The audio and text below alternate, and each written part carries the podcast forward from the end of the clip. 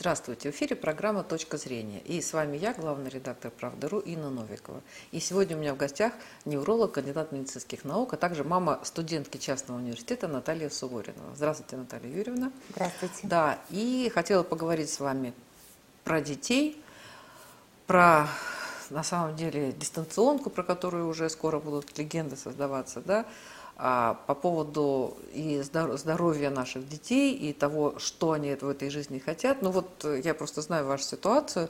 Вы такой активный блогер, я всегда с удовольствием читаю ваши, ваши посты, и вы рассказываете о том, что у вас дочка а, училась в медицинском институте. Ну, это всегда считалось престижно, это всегда считалось очень круто. Вот. При этом это было очень трудно. Э, наверное, один из, ну, вот самые сложные вузы для обучения медицинский. Вот в итоге она, уж не знаю, в, в результате вот этой всей нашей дистанционки, слома режимов и слома там всех традиций, ну вот она все это бросает и переходит в частный вуз, э, господи, синергия, синергия. Да. Да, и вот я хотела попросить вас рассказать эту историю, ваше видение, и как мамы, которая очень много занимается своими детьми, и как э, специалиста, и как врача. Да. Ну да, то есть, да, до девятого класса мы готовились медицинские, это было решение дочери. А, она училась в медицинском классе, и я здесь не радовалась, мне было очень приятно. Поступила на первый курс в Сеченовку. Вот. Ну и на самом деле я, конечно, рассчитывала, что студенческая жизнь это будет интересно, здорово, это будет мотивация хорошая для нее. Я знаю, что учиться интересно бывает, преподаватели яркие. Ну вот тут случилась у нас дистанционка, все ушли на карантин, просидели в онлайн несколько месяцев, потом они выезжали на какие-то занятия, это тоже было не очень понятно, ну и не очень периодичное, так понимаю, расписание там менялось. Вот, в итоге в конце августа, 29 числа, мне сказала, что она больше учиться не будет, что она потеряла интерес полный к медицине, что это не ее, и она забирает документы. То есть для меня это, конечно, было прям потрясением. Я не была к этому готова, и я даже не знала, что у меня больше в голове, то, что она уходит, то, что она уходит из медицины, или то, что она вообще уходит из учебы. И вот как-то мы с ней договорились в попыхах, что давай, ну, надо же чем-то заниматься – он сказал, ну, я нашла вот этот вуз, куда берут независимо от результатов ЕГЭ, вообще независимо. Берут всех. Да, берут всех, да. Ну, 30-31 августа, два дня до начала учебного года. Вот я нажала кнопку, мне тут же ответили. И мы туда пошли. Ну, да, пошла на психологию. Вот. Ну, на самом деле, конечно, я не очень хорошо понимаю, чем она там занимается. Я не очень хорошо понимаю структуру этого вуза. Вот. Их сайт очень непрозрачный, потому что любое попыт, любая попытка ознакомиться с программами, с факультетами заканчивается тем, что ты вылетаешь на приемную комиссию. То есть угу. все замыкается на приемной комиссии. Вот. Поэтому я, я не очень вообще хорошо представляю, как это у них внутри устроено, какая там структура. Вот. В договоре, договор она подписывала сама, я в этом не участвовала. Дала ей на откуп, она проверила все. Вот. Ну, конечно, наверное, тоже надо было быть построже, но я решила, раз такая самостоятельная, решать все сама. В договоре там тоже никаких контактов особо нет, то есть там реквизиты для оплаты есть. Первый пункт реквизиты для оплаты. Да, и в общем-то... Все остальное не важно. Да, все. То есть я хотела, может, контакт деканата найти, стало, стало в итоге интересно, где же научиться. Три несколько недель с нами никто не связывался, а потом все-таки позвонила девушка, сказала, что вот там вы зачислены, дала ей вход на онлайн-занятия, там еще прошел месяц, потом опять девушка позвонила, сказала... Я Подождите, вас... раз это было, э, документы были сданы 30 августа, я понимаю, да, 31 то это уже было учебное связались. время. Да. А что вы в сентябре делали? Ничего, ждали, пока с нами свяжутся. Опять же, выхода нет. Я пыталась позвонить по телефону, все время попадала на приемную комиссию. Вот, ну и все. Потом связалась с ней девушка-куратор и сказала, ну вот, сейчас вам вышлют вход электронный, сейчас вам вышлют учебники, вы можете начинать заниматься.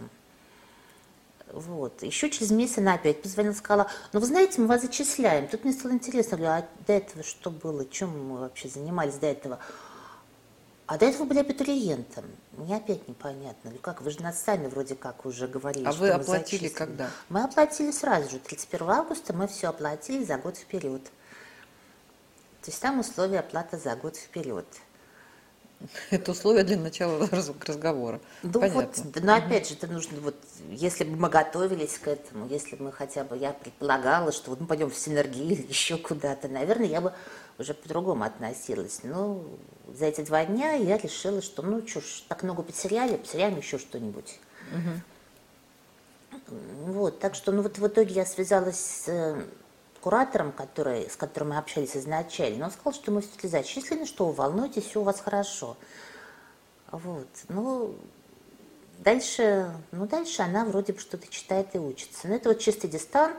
А, Опять же, на сайте написано очно-заочная форма. Это никакая не очно-заочная, это чистый дистант. То есть тебе присылают учебники, ты по ним сама готовишься. И в конце семестра обещают выслать вопросы для экзамена. Я вот так поняла наш процесс обучения. Ну, а, это только вот в этом вузе или это сейчас так везде? Или вы, вы не смотрели какие-то другие, другие вузы? Э, Я смотрела другие вузы, но у нас проблема с э, набором экзаменов по ЕГЭ, с нашим набором. Нас не берут другие вузы, мы сдавали химию, биологию и русский. И для того, чтобы пойти в другой вуз, нужно сдать еще что-то, или математику, или обществознание, то какой-то еще предмет дополнительный. И как дочь воспринимает? Вот она сказала, что медицина не ее. Ну, вообще, на самом деле, медицина не ее, а пошла на психологию. Наталья Юрьевна, как э, дочка э, воспринимает вот, э, вот эту вот ситуацию, что она ушла из медицины, ну, в наверное, в том числе, из, в том числе, может быть, и повлияло и дистанционное обучение, потому что оно, конечно, очень сильно искажает и представление о профессии, и учебу, и вот это бесценное обще- студенческое время, которое мы с ва- с вами пережили, как оно должно вот было быть, да. В итоге она пришла на какую-то такую похожую э, похожую, в общем, ну не совсем похожую, но не совсем диаметрально противоположную такую специальность. И как она себя чувствует? Потому что все равно, что было а, в Сеченовке, что здесь, это те же самые учебники, то же самое можно там включить экран, выключить звук, выключить картинку и спокойно спать, спать дальше, и вот и все тебе обучение.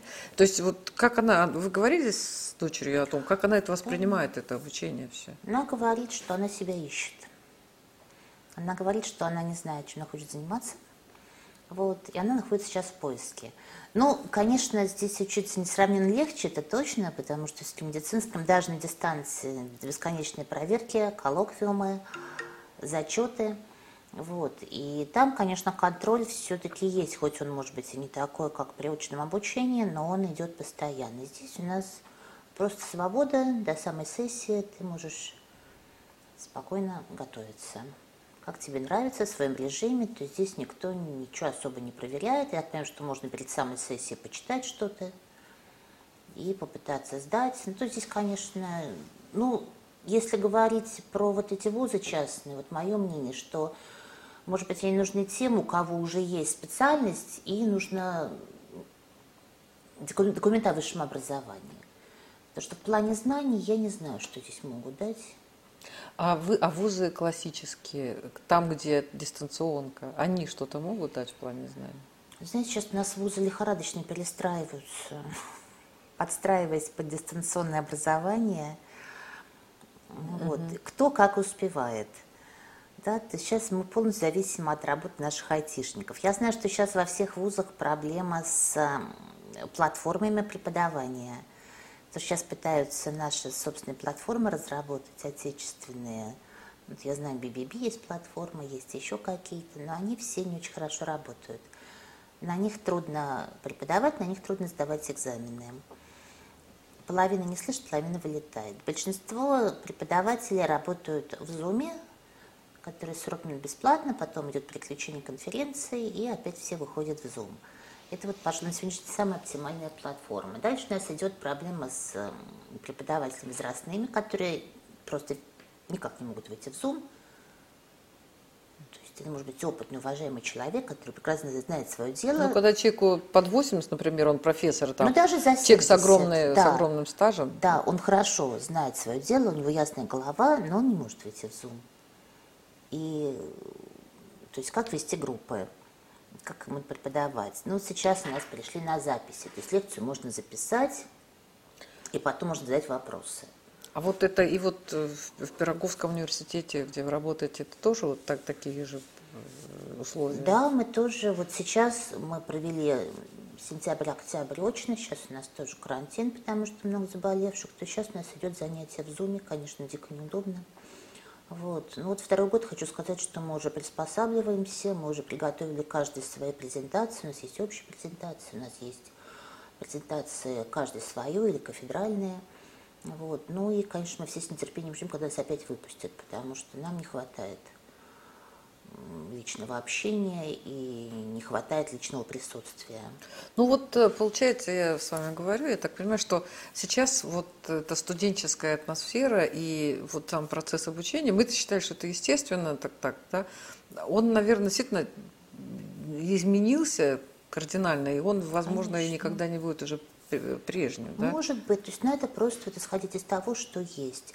Но вот с другой стороны, сами студенты говорят, что а, теорию нам сейчас учить легче, потому что раньше мы давали теорию, тут же практику, сейчас материала меньше, сейчас мы больше времени тратим на теорию, и, в общем-то, в теории они у нас даже, может быть, лучше немного. А теория без практики это как? Ну, наверное, потом в конце надо будет какую-то практику им большую дать. То есть, если вот мы пойдем дальше по этому пути дистанта, ну а как, если студент института, там, э, ну я знаю, что ходили там во всякие там морги, как это называлось? Да. Да, да и там я разби- не разбирали. Как эти кафедры справляются, да, хирургия, анатомия, им, наверное, сейчас совсем не хорошо. Как они без практики, как они без, э, без материала? Там, ну вот в прошлом году как раз вот моя дочь занималась, у нее была анатомия и гистология, у них были картинки, причем если по анатомии она еще как-то картинки могла выучить, то по гистологии было совсем сложно. Ну вот мы когда учились гистология, это наука о тканях, да, сразу объясню, потому что слово сложное многие удивляются, что это так вот наука о тканях, о коже, как, как составлена кожа, мышцы, сосуды. То есть там у нас все завязано на э, микроскопе и на рассматривании препаратов. Получается, что сейчас студенты лишены препаратов, лишены микроскопа и идет чистая теория. Это, конечно... Ну, вот, Наталья Юрьевна, отсюда вопрос, какие это будут врачи. Если а, еще, помните, в советское время был такой анекдот, студент а, какие-то выпускные экзамены сдает, и а, стоят два скелета. Ему говорят, ну, рассказывай, что ты видишь, что за скелеты. Ну, говорит, ну, вот один кажется мужчина, другой кажется женщина, а еще что, ну, мычит, не помнит. Он говорит, ну, господи, ну чему же тебя пять лет учили в школе, в, в, институ, в институте? Он говорит, господи, неужели это Маркс и Энгельс? Помните, это было советское время, но тем... Да, да, но тем, тем не менее, а, получается, что а, все-таки это было некое привлечение, получается, что и уровень подготовки. А, мы говорим с вами про медицинские вузы, но э, просто они, может быть, более показательные, так скажем, mm-hmm. да. Но это и технические вузы, и другие. То есть это он просто не то, что там ухудшился, он просто вот э, рушится. Получается, что и такие будут и специалисты потом. Ну, я не знаю, как мы будем из этого выходить через некоторое время. Ну, так что... Да, так что, в общем-то, все, конечно, сложно в высшей школе. Хотели поговорить, да. Ну, видите, за любой маленькой какой-то такой частной проблемой всегда стоит большая и глобальная проблема. Ну, и да, как непонятно, как ее решать, но, во всяком случае, всяком случае, если э, ребенок, ну как ребенок уже не ребенок, уже все-таки ну, уже не дети, да, уже не дети, да, но если очень сложно, вообще очень сложно себя искать, и то, что сказали, что вот вы должны в 16 лет уже определиться и сдать ЕГЭ и понять, что вы хотите на всю оставшуюся следующую uh-huh. вашу жизнь, и пересдавать ЕГЭ это очень сложная история, а тут еще нужно определяться даже не с профессией, а вот с таким вот подобием, там, то ли учеба, то ли непонятно uh-huh. что. Вот. Ну, будем надеяться на лучшее, будем надеяться, что все-таки какие-то здравые ростки все-таки появятся и как-то Ну, будем надеяться, не- что мы хочется. все-таки выйдем из этой ситуации. Да, спасибо вам большое. Спасибо. Спасибо. Это была программа «А, «Точка зрения». И наш гость, а, невролог, кандидат медицинских наук, доцент кафедры неврологии Пироговского университета и мама студентки частного университета Наталья Суворина. Спасибо, Наталья Юрьевна.